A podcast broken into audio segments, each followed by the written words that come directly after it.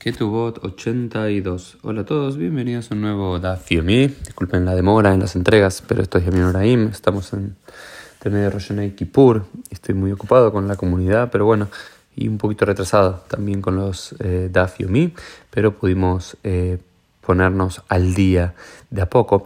La página 80 y 81 no las comento porque son temas muy detallados en el caso de que una herencia, como habíamos visto los días anteriores, no es que le cae a una mujer, sino que le cae a una Shomeret Yavam, le cae a una mujer que está aguardando que el hermano de su difunto marido se case con ella, que tiene que hacer la mujer con, que tiene que hacer la Yavam, la futura Yavamá, Em, con aquel dinero, si puede hacer, usarlo, no puede usarlo, si tiene que venderlo y comprar tierra con ellos y demás. Son casos muy similares que en términos generales la conclusión de la Gemara es que tiene el mismo estatus que una mujer eh, que una mujer en general, que una mujer en todos los sentidos, no hay ninguna diferencia con la Yevama en particular.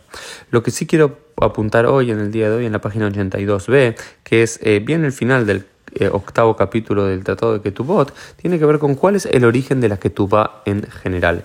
Y se nos trae la siguiente historia para entender de dónde viene el origen de una Ketubá. Que en definitiva la Ketubá es un pagaré, es un contrato en el cual el hombre estipula que en el caso de divorcio o muerte tal o cuanta cantidad de dinero, que fuimos viendo las últimas semanas, en los últimos meses, cuánto le corresponde a cada, entre comillas, tipo de mujer, le correspondería recibir tras su muerte o su divorcio. Y dice así. Eh, Barrishoná, bimli betula le almanamane, velo ayunosim nashim. Dice que en un comienzo los sabios se había decretado que para las mujeres vírgenes uno tenía que pagar la que tuve de 200 eh, y eh, y para las mujeres em, divorciadas o, viudas uno tenía que pagar una tuvo de unos 100 mané.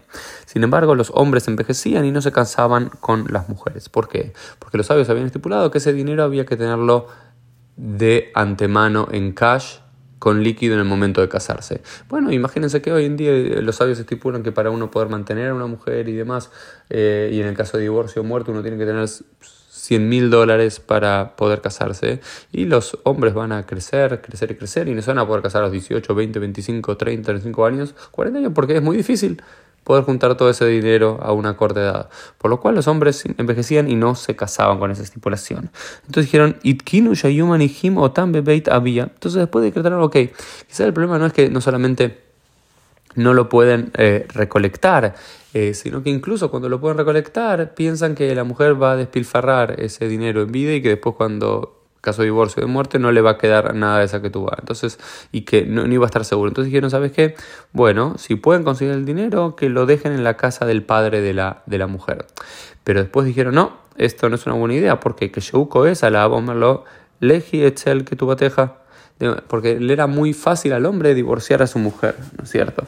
Y uno de los conceptos generales es que la que tuvo una alta suma de dinero en, caso, eh, en el caso de divorcio tenía que hacerle al marido pensar dos veces si quería divorciarse de su mujer o no. Entonces, si ese dinero estaba todo en cash disponible en la casa del padre de la novia, él en cualquier momento que se enojaba con su mujer puede decir, ¿sabes qué? Anda, agarra todo ese dinero y ya está. Salí, no quiero ser más tu esposo, cobra tu que tú va y punto pero tampoco solucionaba el problema porque eh, le iba a ser sencillo divorciarla. Entonces decidieron los sabios que, la, que el dinero y que toda esa liquidez quede en la casa del padre del novio.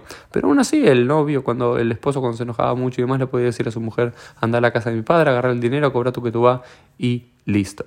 Entonces, para solucionar estos dos problemas, que si el dinero está líquido, por un lado el hombre le es sencillo, ¿sabes qué? Si se enoja con su mujer, anda, agarra este dinero, no te quiero ver más, nos divorciamos. O bien también el otro problema que se tenía, que era que la gente envejecía y no se casaba a temprana edad porque no tenía el dinero suficiente. Eh, eh, viene Shimon Ben Shetach, un sabio de comienzos del siglo I, antes de la era común, y estipula lo siguiente. Él estipula, Shimon Ben Shetach dice lo siguiente.